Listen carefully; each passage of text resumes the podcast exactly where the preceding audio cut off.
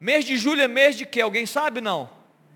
Férias. Sabia que alguém ia falar isso. Mas além de férias, é o mês das Olimpíadas, né? De quatro em quatro anos. Esse ano foi de quatro em cinco, né? É, é engraçado a gente viver. É Tóquio 2020 que acontece em 2021. São as Olimpíadas, para quem não está atento.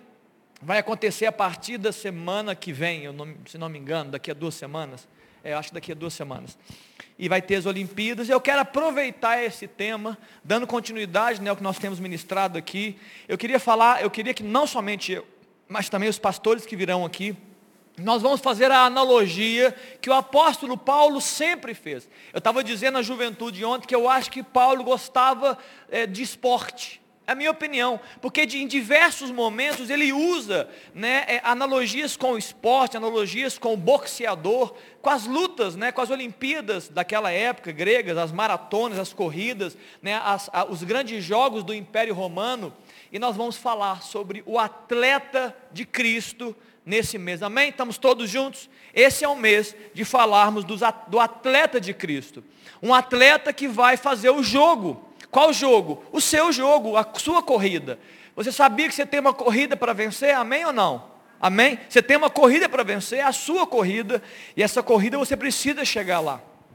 Há um prêmio, né, conforme Hebreus capítulo 12, há um prêmio, há, um, há algo que nós podemos receber em Cristo Jesus. E é essa, é a, é a, é a, sua corrida, é a sua, é a sua existência. Você precisa estar focado, né, olhando firmemente, né, essa coisa que você faz com perseverança, olhando firmemente para o autor e consumador da nossa fé.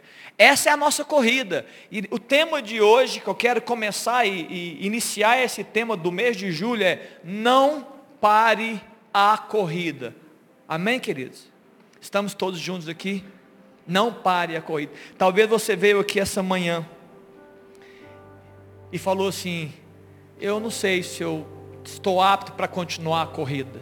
Talvez você tenha travado uma parte da sua vida e tenha travado uma parte da corrida. Talvez nessa manhã você veio aqui e você falou assim: Ah, eu acho que não vai funcionar para mim. Não vai dar certo. Eu acho que a corrida é para os outros, não é para mim. Então eu quero que você escute com muita atenção. Se você né, puder me dar alguns minutos da sua atenção, eu tenho certeza que Deus quer falar ao seu coração nessa manhã. Queridos, é interessante que lendo, eu fui um atleta quando mais novo, eu sei que não parece, né?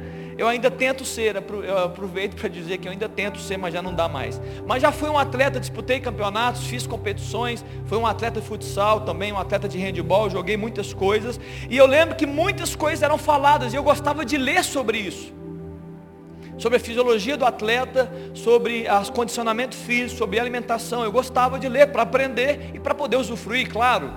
Eu era um atleta, eu queria ser o melhor naquilo que eu fazia é, ou pelo menos eu tentaria ser o melhor.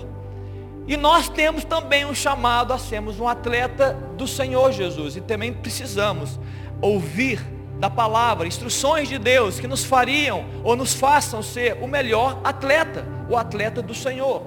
Mas sobre a questão humana, eu lembro de uma palavra, eu queria trazer essa palavra, porque isso mexeu comigo muito nos últimos um ano. A palavra motivação. Eu lembro que eu aprendi muito sobre motivação. O pessoal falava, olha, você tem que estar motivado no jogo. Porque se você não estiver motivado, você não vai estar na sua performance máxima. E eu lembro que eu gravei isso, eu, eu li sobre isso, e eu entendi que motivação era algo que deveria é, é acompanhar a minha vida. E eu queria falar um pouco sobre essa motivação, né, só na introdução, tá, querido? Você escuta que daqui a pouco eu paro de falar de motivação. É rapidinho. A motivação é um estado, né? É um estado seu, meu, que te ajuda, que ajuda uma pessoa a atingir os objetivos. Isso é uma tradução livre, né, que está ali no dicionário. A motivação é um impulso, é um impulso que faz com que pessoas ajam para atingir seus objetivos. É um impulso interno. Eu vou fazer. É um, alguma coisa, uma energia de dentro ela pode ser entendida, a palavra motivação, ela pode ser entendida como algo que te, é um motivo que te leva à ação. Motivação é um motivo que te leva a uma ação. É, como eu disse, é uma força, energia que aciona e direciona comportamentos. Eu li isso, gostei disso, eu comecei a trabalhar em uma empresa, entendi também que eu precisava estar motivado na empresa, assim, eu, assim venderam para mim, venderam para mim que eu precisava estar motivado. Mas agora que eu quero falar sobre motivação. E um dia eu, eu, eu travando, porque eu, eu estou convivendo, irmãos, nós estamos convivendo com uma geração desmotivada, uma geração desanimada, uma geração que rapidamente, por poucas coisas, desiste. Sim ou não? Sim ou não? Rapidamente, parece que o nosso, o nosso a, a, o reservatório de energia é pequeno, então rapidamente a gente esgota esse reservatório de motivação. Eu falei, então peraí, como assim eu vou continuar se eu não tenho algo que me impulsiona a continuar fazendo? Eu fui para oração e eu também ouvi alguns estudiosos da neurociência sobre isso. E sabe o que eu descobri, queridos? Escutem aqui, muito importante que eu vou dizer, você está em casa também, salão social. A moti o vício da motivação é uma das maiores barreiras para que alguém alcance objetivos. O vício da motivação, pessoas motiv é, viciadas em motivação, elas na verdade estão vivendo uma barreira para alcançar os seus objetivos. Por quê, pastor? Porque motivação é um estado que você pode tar, estar ou não estar motivado. E se você basear a sua, a sua corrida em motivação, você vai parar a sua corrida em diversos momentos da sua vida. Muitos momentos. Você não vai encontrar essa energia chamada motivação para continuar alcançando seus objetivos. Então, esse profissional da neurociência disse, olha, motivação é perigosa. Não está dizendo que está errada, mas é perigosa se você basear a sua história em ânimo e em motivação humana.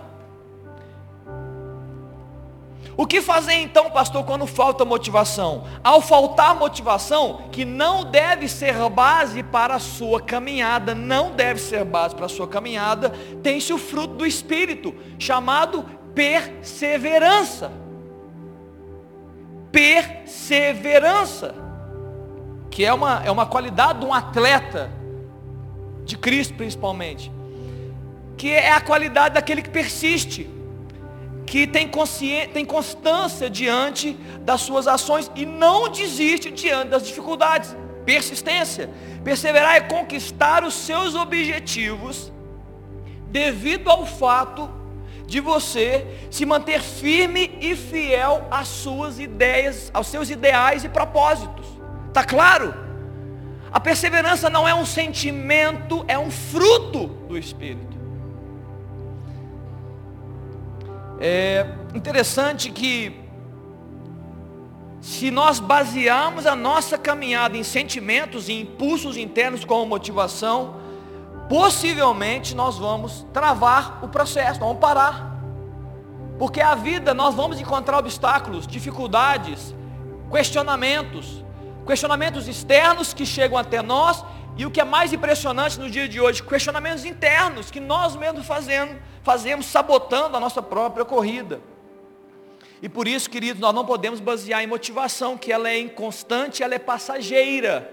Ela vai, ela pode não existir em algum momento da nossa vida. Então nós vamos basear em quê? Em algo que persiste, que fica. É o fruto do Espírito, que é a perseverança, muito ligado à fé.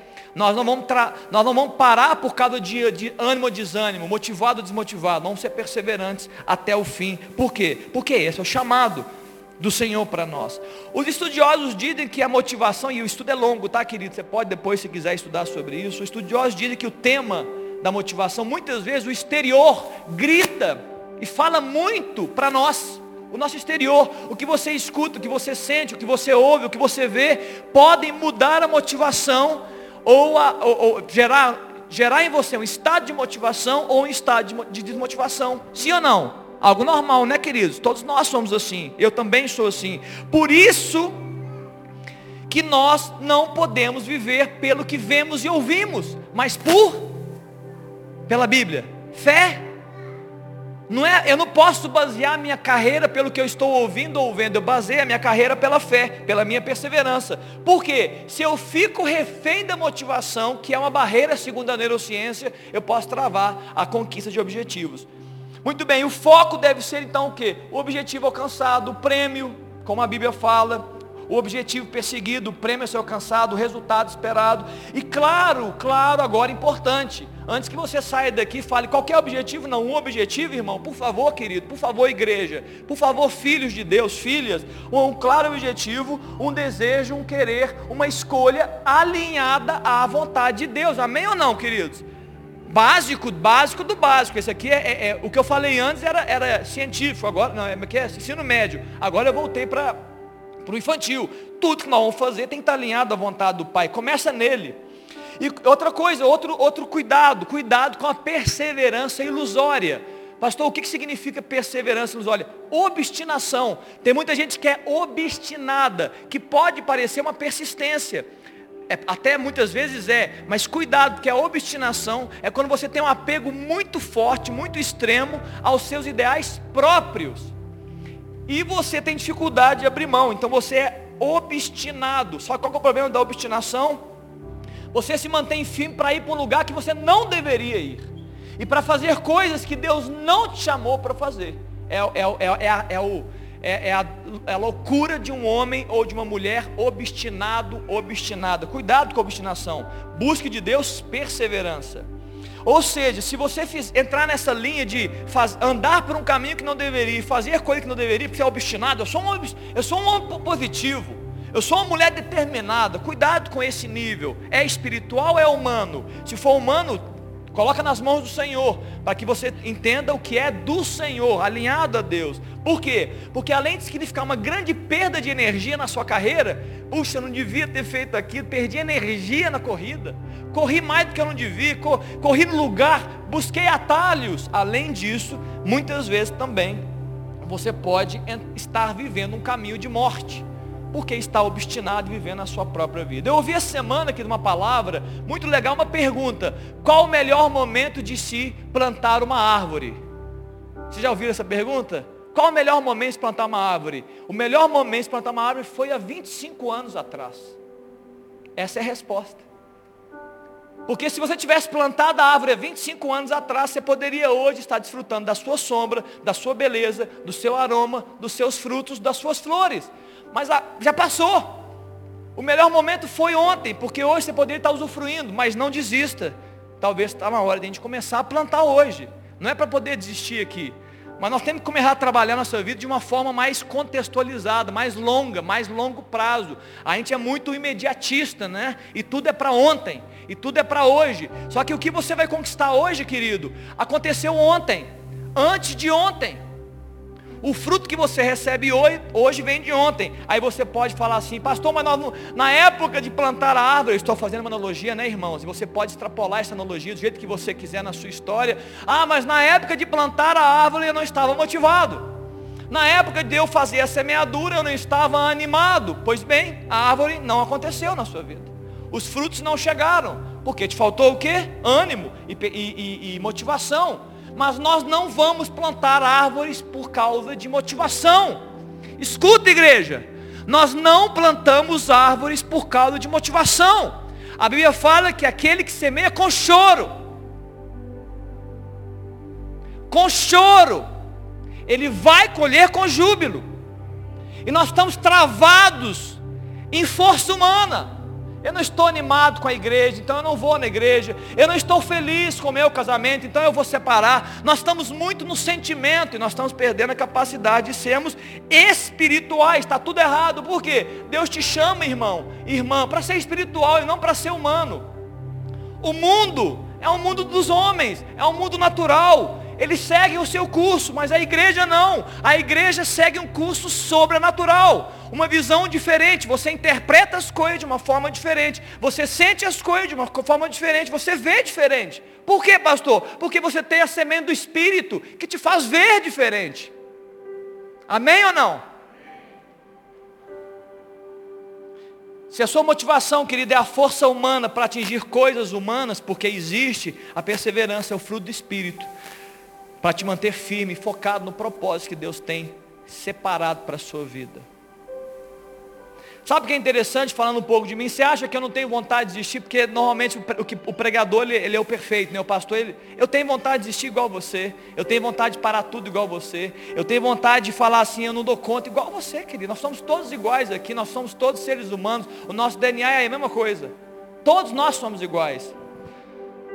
Porém, eu sei que o desânimo é um intruso na minha vida. Eu não tenho como impedir, irmãos, grava isso para sua casa, leva isso aqui. Eu não tenho como impedir que o desânimo bata a porta da minha casa. Mas eu posso impedi-lo de entrar e sentar na minha mesa. Eu posso impedi-lo. Bater na minha casa eu não posso, mas sentar na minha mesa eu posso, porque sentar na mesa, mesa é lugar de compartilhar. Eu não quero o desânimo compartilhando nada comigo. Eu não quero que ele compartilhe das suas coisas comigo. Está entendendo, querido? É intruso. É alguém que você deve entrar na guerra contra ele. Olha, não, na minha casa não, na minha vida não, na minha família não. É intruso. Mas dê lugar à perseverança, dê lugar ao Espírito Santo que vai te ensinar, que vai te instruir, que vai te trazer aquela energia que você precisa espiritual para continuar a sua caminhada. Muito bem, eu quero falar agora, é, é só a introdução, tá bom? Que estamos bem na introdução, todos juntos, na mesma página? Mesma página? Muito bem, então vamos caminhar agora. Eu quero falar de um homem que não perdeu o foco. Eu quero falar de alguém que não perdeu o foco. O atleta não pode perder o foco. Amém ou não? Claro, para nós, todos nós. Um atleta extremo valor, extremo valor, mesmo com, em alguns momentos, com baixo nível de energia, ele não desistiu das suas tarefas. Ele driblou, driblou obstáculos, ele, ele, ele conseguiu vencer as oposições, ele foi até o fim. Eu quero, eu quero que a gente aprenda com esse grande atleta nessa manhã. Abra comigo Lucas capítulo 9. Léo, obrigado querido. Verso 51. Lucas 9, verso 51. Eu quero ler um pouco sobre esse homem que é um exemplo. E já de antemão dizendo é a razão de estarmos aqui essa manhã. É a razão da sua vida, de você estar de pé e de você poder ter um sorriso no rosto por causa da alegria que vem dele. Lucas capítulo 9, no verso 51 fala, é, tá igual a minha, não sei, mas deve estar. Tá. RA, né? É a minha. E aconteceu que, ao se completarem os dias em que devia ele, Jesus Cristo, ser assunto aos céus, morrer e ser elevado, manifestou no semblante a intrépida resolução de ir para Jerusalém manifestou no semblante a intrépida resolução de ir para Jerusalém. Mais para frente fala que seu aspecto era de quem decisivamente ia para Jerusalém. E eu preciso dizer, queridos, quando falamos de Jerusalém, quando falamos de Jesus, estamos falando de cruz. Só para que você entenda. Estamos falando de cruz, estamos falando de uma morte de cruz. Mas Jesus ele tinha nele algo que não o parava uma intrépida resolução de que ele precisava ir para Jerusalém. Estou nisso até a morte. Vou viver todos os meus dias para isso. E literalmente para Jesus, ele precisou inclusive morrer por isso, morrer pelo seu objetivo, ele precisava morrer por aquilo. Jesus estava convicto, Jesus era imparável, Jesus era, ele não, ele era intrépido, ele não temia o perigo, ele era ousado, ele era, ele era é, é, ele era arrojado, corajoso.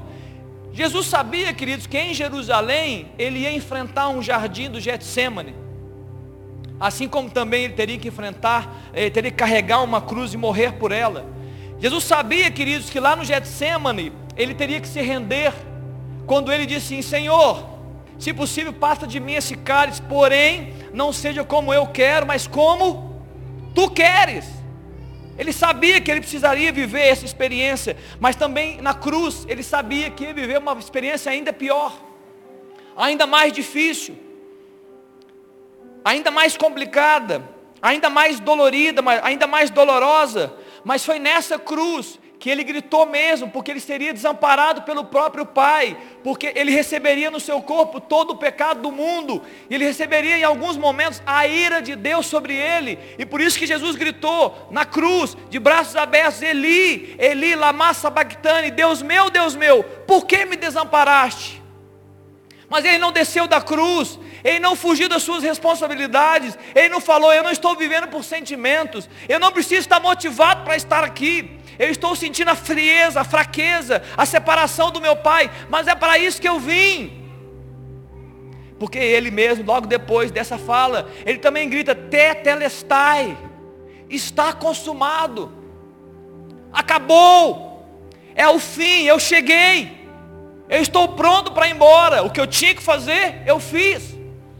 E como se fosse um ressoar da oração de Jesus em João no capítulo 17, quando ele faz a sua oração sacerdotal, lá no verso 4, ele, responde, ele diz ao Pai, eu te glorifiquei na terra, consumando a obra que me confiaste para fazer. Está aí. Consumando a obra que me confiaste para fazer. Eu estou aqui, Jesus, eu estou aqui, Pai, no pior lugar nenhum homem deveria estar, eu não deveria estar, eu não tenho culpa e eu não, não tenho pecado, mas eu estou para cumprir um propósito, e eu vou fazer isso para glorificar o meu Pai. Por mais que eu não tenha todos os sentimentos positivos, todas as alegrias, todas as felicidades, todos os ânimos, eu vou fazer porque eu preciso fazer. E ele entrega o seu espírito, ele morre e ele finaliza a sua existência ali naquele momento, existência terrena, e logo depois ele ressuscita, e eu não quero falar mais isso, mais agora sobre isso. Mas eu quero falar sobre uma outra coisa, olha que interessante na, nos discípulos, e em todos aqueles que estavam ouvindo falar de Jesus. Muitos, para muitos, o que aconteceu com Jesus foi totalmente sem sentido. Eles não interpretaram as palavras e ações de Jesus, eles não entenderam. Por quê? Eles achavam que Jesus, ele seria o remidor de Israel fisicamente, um, um, um, líder político, um líder bélico, alguém que ia estraçalhar o Império Romano, ia libertar Jerusalém, não interpretaram. Porque não, e muitas vezes nós estamos assim, sim ou não, queridos? Muitas vezes você está assim, assim como eu. A gente não interpreta bem as, o que Deus está fazendo ou está falando. E aí o que acontece com aqueles discípulos? Se frustraram, se esconderam, gerou angústia, medo, dúvida, incredulidade. Eles perderam o foco eles estavam em desequilíbrio com aquilo que Deus estava falando. Faz parte da vida, não tem importância algumas vezes. O que você não pode é ficar o resto da vida assim. Jesus chega e ressuscita e começa a ajudá-los. Mas sabe o que, que, eu penso? Muitas pessoas têm se frustrado na vida. Muitas vezes nós estamos aqui, você que me escuta, está frustrado na sua vida. Ou está vivendo de frustração em frustração. Por quê? Nós nos prendemos em uma narrativa que não existe. É uma ilusão é uma narrativa. E a sua fala é sempre assim, olha, mas podia ser diferente. Eu não esperava que fosse assim. Seja no trabalho, seja nas relações humanas, seja no seu casamento, na criação de filhos, nós nos travamos em narrativas ilusórias. A gente fica sempre esperando o que não está acontecendo.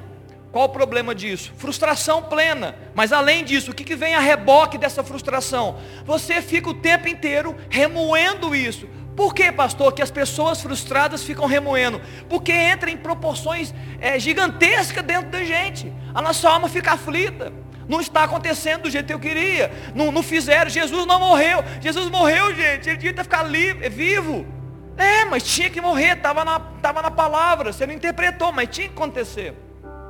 E aí essa narrativa toma proporções na nossa vida. E a gente começa a falar só sobre frustração, só sobre a ausência de alcances, só sobre a sua tristeza, só sobre o porquê que você não chega lá. O que acontece quando você fica assim? Duas coisas muito severas acontecem. A primeira coisa é que agindo assim, você não está aberto, além de ficar contaminando o ambiente e contaminando a si próprio, porque a primeira pessoa que escuta suas palavras é você mesmo. Você também agora está limitado, está blindando a sua vida para acreditar em algo novo. Você fechou a sua mente. Você agora está fechado para imaginar coisas novas, para crer em coisas novas, para sonhar coisas novas. Por quê? Porque você está refém do passado ou do presente. E você está agora limitando a sua existência por um evento, ou por eventos que aconteceram, que travou a sua história. Não, queridos. Vamos destravar tudo em nome de Jesus. Amém ou não? Vamos destravar nossa mente em nome de Jesus. Vamos, vamos sair desse campo minado, que é, é, é bomba explodindo após bomba. Você já foi no campo minado na guerra, que fica todo mundo assim, cuidado, olha aí, hein? É, olha aí, hein? E tem gente que está pisando em todas. Pum! Ih, estou desmotivado. Agora eu estou bem. Agora eu tô... É a vida de motivação e desmotivação. Por quê? Porque nós estamos buscando sempre recompensas. E elas não chegam. E sabe um outro problema de você viver essa história? Você não consegue ser grato por aquilo que já chegou. Se alegra com o que você tem, com aquilo que Deus já te deu, com, aquilo, com as experiências que você está tendo no Senhor com a sua família, com seu marido, esposa, filhos, trabalho. Se alegre com isso. A sua performance dentro da alegria vai ser muito melhor. Melhor marido, melhor esposa, melhor filho, melhor profissional, melhor pastor, melhor líder, melhor tudo. Agora uma pessoa que não consegue vivenciar isso vai ser pior em tudo também, qualquer que seja aquilo que você está imaginando da sua própria história. Estamos juntos aqui, amém ou não? Amém? Posso ouvir um amém? Estamos caminhando bem aqui? Louvado seja Deus. Aí você pode falar, pastor, mas a luta é muito grande. Sim ou não? Alguém aqui tem luta pequena? Levanta a mão, alguém tem. Minha luta é leve, alguém tem? Ah, porque senão a gente podia trocar de lugar, a gente podia tentar, né? Não ia dar certo não. Por que, que a luta é grande? Escuta agora essa, essa parte. Por que, que a sua luta é grande? Eu preciso te dizer aqui. Eu quero, eu quero ativar você para entender por que, que a sua luta é grande. Queridos, a sua luta é muito grande. É muito grande. E eu sei e você sabe também que a minha luta é grande. Mas muitas vezes nós erramos. Por que, que nós erramos? E sofremos pelos motivos errados. Por quê? Porque achamos que a nossa corrida tem a ver apenas conosco. Então você coloca você como sendo da sua própria corrida e você sofre porque tudo de ruim acontece com você.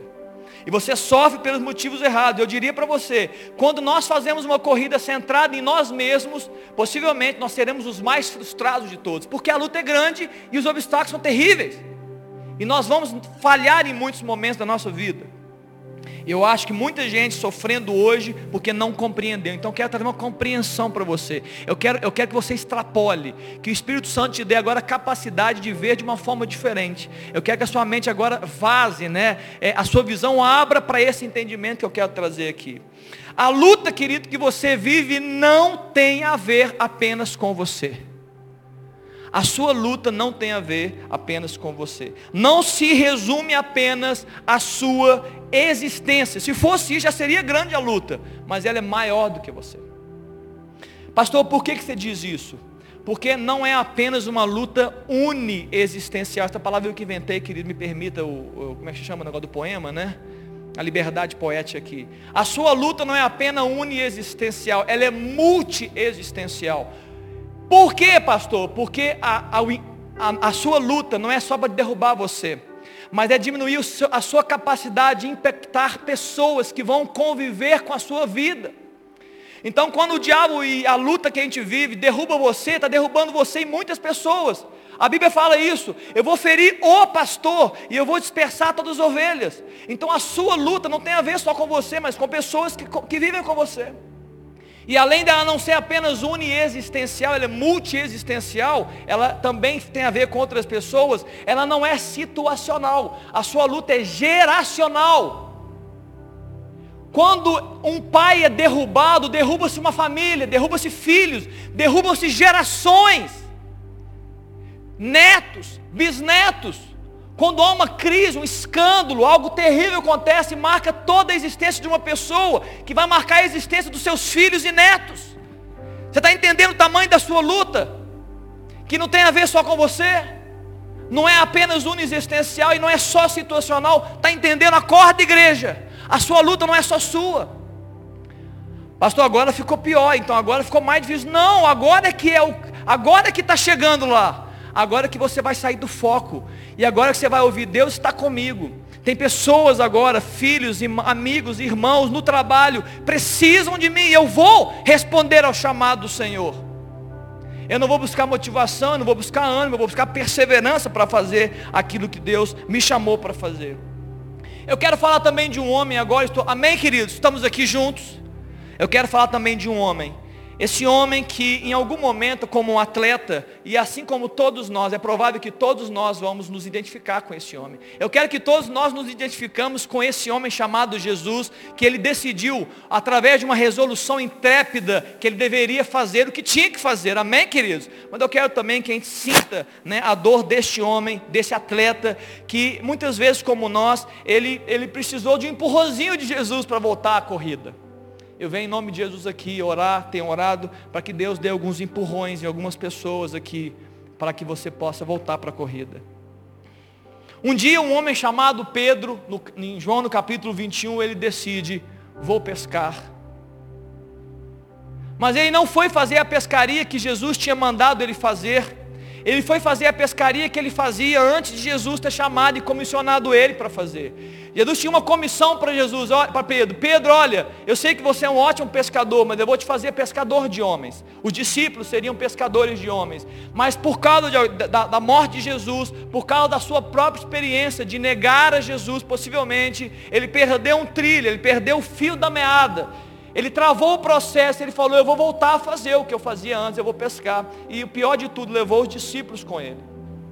Mas Jesus é gracioso, é amoroso, é doce. O Espírito Santo consola. E pelo contexto vivido, ao que parece, Jesus precisava entrar na história de Pedro. Pedro precisava ouvir algumas palavras, refletir sobre algumas coisas, para que ele fosse curado por Jesus e voltasse à sua caminhada. Jesus chega, eles estão no barco, ele vai para a praia, Jesus aparece e prepara um banquete, pães e peixes. E ele grita, venham comer. E Pedro estava no barco e vem até ele, e em tantas coisas que eles falavam, Jesus foi direto na vida de Pedro, pergunta para Pedro o seguinte, Pedro, tu me amas? Nessa manhã, querido, eu quero fazer essa pergunta em nome de Jesus para você que me escuta e você que está em casa e você que está aí no salão social. Você ama Jesus? Você ama Ele? De forma direta, eu, eu, eu pergunto essa manhã em nome de Jesus, tu me amas? Jesus tu me amas? Querido, porque se você ama Jesus, você tem uma resposta para dar para Ele. Segundo Pedro, Segundo a conversa de Jesus com Pedro, Pedro precisou responder ao chamado de Jesus. Se você ama Jesus, querido, então observa o que ele está fazendo e ajuda. Jesus pergunta: se tu me amas, então olha os campos, estão brancos como a neve, mas faltam trabalhadores. Se tu me amas, vem me ajudar na minha colheita. Se tu me amas, venha ser parceiro das pescarias que eu quero fazer, a dos homens a das mulheres. Se tu me amas, vem, vem trabalhar comigo. Vem andar no meu caminho. Se tu me amas, então venha cuidar do que é meu. Jesus chega para Pedro e fala assim: ó, tu me amas, Pedro. Então cuida das minhas ovelhas. Então apacenta o meu rebanho. Então pastoreia os meus cordeiros. O nosso chamado é para cuidar das coisas do Senhor. E quem ama Jesus vai cuidar das coisas de Jesus. Amém, queridos? Eu queria chamar o Dera, brincadeira com a turma. Eu queria cantar uma canção e daqui a pouco nós vamos orar sobre isso. Talvez você esteja assim como Pedro.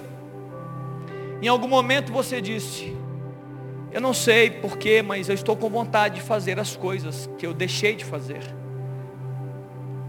Muitas vezes são coisas, inclusive lícitas, como pescar. Alguém vai dizer que pescar é pecado, mas outras vezes não são lícitas. São coisas que nós já estávamos libertos nós voltamos a fazer. Por que voltamos, pastor?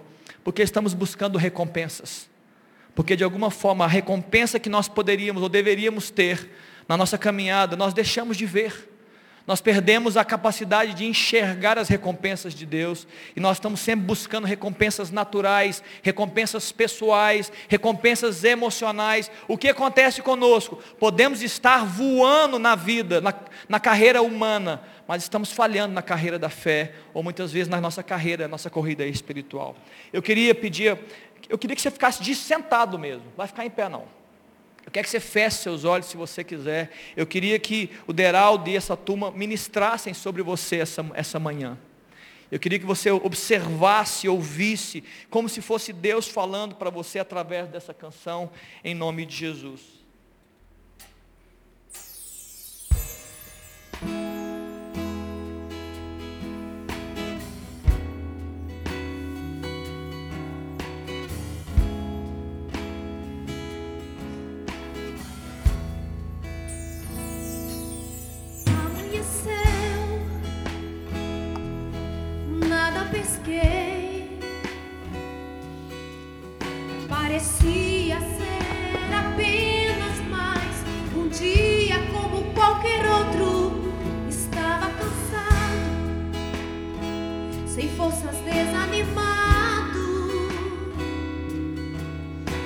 Decidido a largar tudo e parar.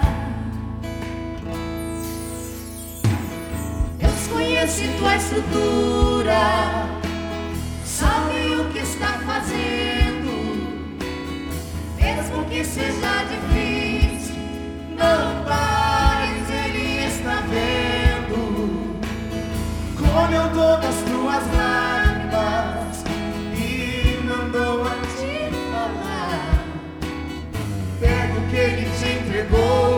volte para o mar, que é o seu lugar.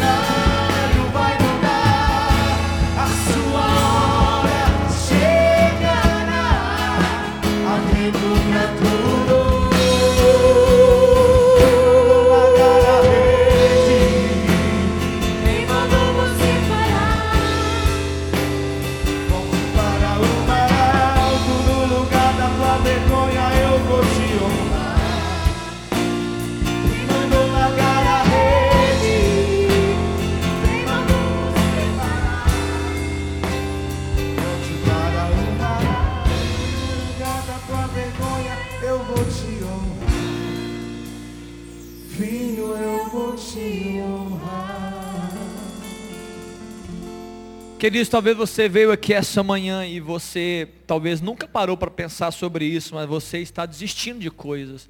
Talvez por alguma razão você parou coisas na sua vida, principalmente ligadas às, às frustrações que chegaram, às dores que se se acumularam na vida. E eu quero te perguntar nessa manhã, quais decepções você viveu que te fizeram largar a rede, que te fizeram voltar a fazer as coisas que você não deveria ter voltado a fazer. E nem, não somente as ilícitas, mas as lícitas também. Muitas vezes Deus falou, olha, já era para parar para fazer isso, já não era mais para fazer isso. Lícitas. E claro, muito mais as ilícitas, aquelas que transgridem, aquelas que machucam o seu próprio coração e te separam do Senhor Jesus. Talvez, queridos, eu recebo tantas pessoas nos gabinetes e muitas pessoas conversam comigo e muitas pessoas hoje estão aqui. Talvez você frustrou com irmãos. Talvez a sua frustração tenha a ver com líderes espirituais, com pastores como eu. Muitas pessoas se frustram dentro das igrejas. Nós somos um mundo de pessoas. E por esta razão, talvez você esteja aqui dizendo: Olha, eu acho que eu não vou mais fazer. Eu acho que eu vou parar porque eu não fui acolhido como eu deveria, eu não fui, eu não fui abençoado como eu deveria, não fui dirigido como eu deveria. E tem muitos cristãos dentro das igrejas, eu não estou falando diante do mundo, que estão dentro das igrejas, pararam de jogar as redes, estão vivendo uma religião. Por quê? Porque precisam perdoar pessoas. Queridos, nessa manhã, em nome de Jesus, perdoa. Perdoa nessa manhã. Deus está te chamando para voltar para a corrida. Mas talvez você seja como Pedro, assim como muitas vezes nós nos colocamos como Pedro. Pedro não precisava apenas perdoar pessoas, Pedro precisava ser perdoado por Jesus. Ele tinha negado Jesus, ele falou: Não, eu nunca vou falhar com o Senhor, eu vou com o Senhor até a morte. A primeira situação de oposição, a Bíblia fala, Pedro disse: Eu não conheço esse homem, eu não sei quem é ele, eu não ando com ele. E isso marcou a existência de Pedro e nós podemos extrapolar isso como as nossas próprias vidas. Talvez você nunca verbalizou isso para ninguém, mas as suas ações disseram que a sua fé não estava fechada em Jesus, que você que ele não era o Senhor da sua vida. E muitas vezes nós vivemos assim. Mas Jesus pergunta, Pedro, eu quero curar você, Pedro, eu quero, eu quero perdoar você. Talvez você veja aqui essa manhã e você fala assim, além de eu, de eu precisar do perdão de Jesus, eu preciso me perdoar. Talvez você está me ouvindo aqui e você ainda não se perdoou. Talvez a sua decisão de ir pescar é porque ainda está cheio de culpa no seu coração. Ainda existem incredulidades, dúvidas. Você está angustiado porque você não se perdoou. Não se perdoou porque não, por ser pai um pai melhor, uma mãe melhor. Você não se perdoou porque você não é um profissional melhor. Você não se perdoou porque você não é um crente perfeito. E você fica travado na sua história. Essa manhã, em nome de Jesus, eu trago uma palavra para curar você. É para você começar a corrida. Jesus chega para Pedro e fala assim: Pedro, se você me ama, você está apto para continuar a corrida. Não, Jesus não busca os perfeitos, Jesus busca aqueles que o amam para continuar a corrida. E eu quero orar por você. Eu queria que todos ficassem de pé, se você pode, do seu lugar. Eu queria que você colocasse a mão no seu coração. Eu não vou fazer nenhum apelo aqui, eu não vou chamar ninguém para vir aqui. Mas talvez você hoje, nessa manhã, se encontrou com essa palavra. Na verdade, não. Essa palavra encontrou espaço no seu coração. Então eu queria orar para a gente poder firmar essa palavra e ela gerar uma semente que vai florescer no seu coração. Não pare, queridos. Não pare. Resolva. Desembarace a sua história e volte à corrida Volte à pescaria. Volte para o cumprimento da propósito de Deus para a sua vida. Não pare. Não viva uma religião. Não viva de aparências. Jesus conhece o nosso coração, querido. Você pode enganar a muitas pessoas, mas nós não enganamos a Jesus Cristo. Grave isso. Pedro podia estar enganando a todos. Mas Jesus, ele jamais enganaria. Jesus falou assim: Olha, eu preciso tocar na vida de Pedro. Eu preciso curar esse meu discípulo. Nessa manhã que Jesus quer curar alguns de vocês aqui, a alma de vocês que travou o processo, que blindou a capacidade de sonhar coisas novas, de sonhar com o dia de amanhã, de falar, ei Jesus, eu vou continuar a minha carreira e vou prosseguir. Não preciso de estar motivado, eu não preciso estar com sentimentos corretos, eu serei perseverante, porque o meu Senhor me chamou, então eu vou seguir os passos do meu Senhor. Feche seus olhos, Pai. Obrigado por essa manhã, Senhor Jesus. Queremos ser atletas do Senhor, Pai. Queremos fazer a corrida certa, cumprindo as normas, mas, ó Deus, sobretudo, chegando no alvo, atravessando, ó Deus, com alegria, ó Deus, a meta, ó Deus, ultrapassando os limites, vencendo as barreiras, andando, ó Deus, firmemente, olhando para Jesus. Ah, Jesus, revela-te a nós nessa manhã revela-te a nós novamente, abre os nossos olhos espirituais, para que a gente veja o Senhor com os olhos da fé, escutemos a tua voz, ó Deus, com os nossos ouvidos espirituais, e o chamado do Senhor de novo, tu me amas, então apacenta as minhas ovelhas, volta para o caminho, quando o teu povo nessa manhã, Espírito Santo, quantas pessoas travadas, quantas pessoas desanimadas, desmotivadas, parando a semeadura. Pai, Rompe, Deus, com essa, com essa morosidade, com esse, essa estagnação. Muitas vezes vivemos nossos dias, dia após dia, estamos como se parado no tempo. Não, Deus, nós vamos avançar, Jesus. Nós queremos avançar, Jesus, na nossa vida pessoal. Nós queremos avançar como família. Nós queremos avançar dia a dia como igreja, como profissionais, liberais, como mulheres, homens, pais, mães. Jesus, nos libera para avançar nessa manhã, nos cura, Deus, por completo. Espírito Santo, o Senhor pode ir em lugares que eu não consigo ir. O Senhor pode se mover em ambientes que eu não consigo me mover. Ó Deus, então adentra o coração do meu irmão que me escuta nessa manhã, a minha irmã que está me escutando. Adentra no íntimo, Espírito Santo, lá dentro, lá onde as coisas acontecem, lá onde os sentimentos são gerados, lá onde a razão está situada, Espírito Santo, destrava, Pai. Destrava tudo, Jesus Coloca, Deus, a leveza do Senhor para que a caminhada volte. Ó Deus, nos livra desses pesos que muitas vezes nos sobrecarregam e nos impedem a carreira. E nos impedem, ó Deus, de corrermos levemente, ó Deus, a corrida que o Senhor nos propôs. Seja conosco, Deus, assim. E nós te louvaremos, Jesus.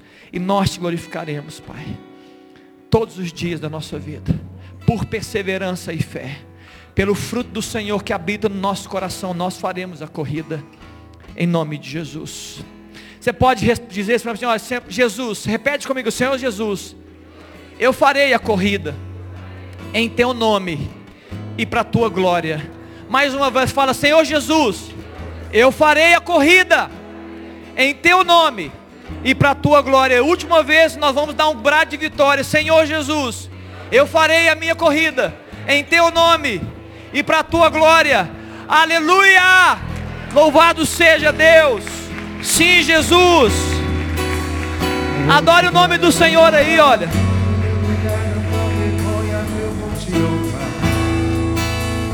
Quem mandou largar a rede? Quem mandou você parar? Volte para o mar alto no lugar da tua vergonha.